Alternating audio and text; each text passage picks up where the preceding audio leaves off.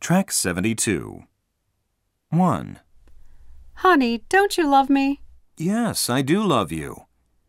2. You don't trust me, right? Yes, I do trust you. 3.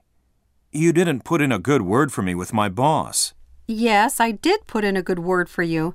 As a matter of fact, I said a lot of good things about you. 4. You doubt I stopped seeing Barbara a long time ago. No, I do have complete faith in you. 5. You didn't order paper when I told you last week.